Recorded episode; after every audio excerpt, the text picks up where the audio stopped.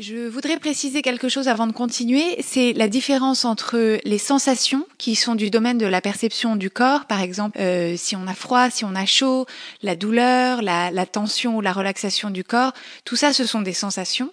Les émotions, c'est ce qui naît dans notre tête sans lien direct avec la réalité physique.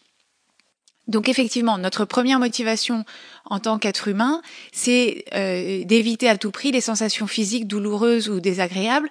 Mais pour la plupart d'entre nous, qui sommes suffisamment privilégiés pour avoir un toit au-dessus de nos têtes, suffisamment à manger, accès à des soins médicaux et à des podcasts, ces sensations euh, douloureuses ou désagréables font rarement partie de notre quotidien.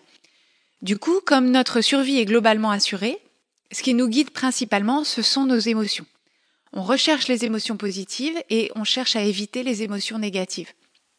Et pour la plupart d'entre nous, cette mécanique s'opère de façon